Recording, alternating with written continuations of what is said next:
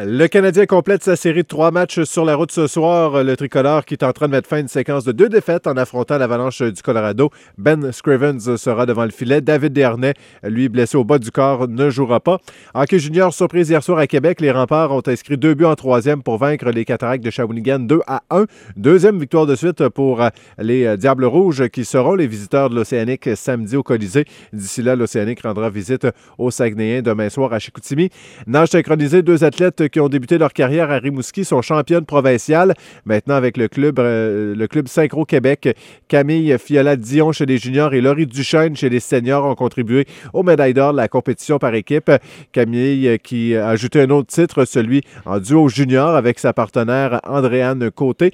Camille et Laurie qui prendront part maintenant aux qualifications de l'équipe canadienne en mars à Québec. Et euh, Camille Fiola-Dion, elle, tentera d'obtenir sa place sur l'équipe nationale qui prendra part au championnat du monde junior à Kazan en Russie au mois de juillet.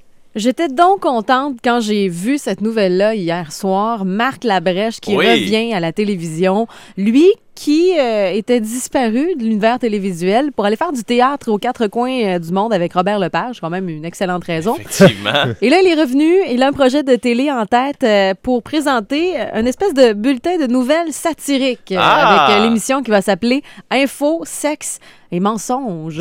C'est non sans rappeler le- la fin du monde est à 7 heures. Oui, et tout ce qu'il a fait par la suite, hein, euh, 3600 secondes d'extase, on sait que dans cette émission-là, il y avait souvent des, des segments bulletins de nouvelles. Ouais. Et c'est vraiment, c'était vraiment une des forces de Marc Labrèche, justement, de, de pouvoir euh, jouer avec les, les différentes informations, les émotions, les tons aussi employés là-dedans. Ouais. Et c'est ce qu'il veut faire, mais pour une trentaine de minutes.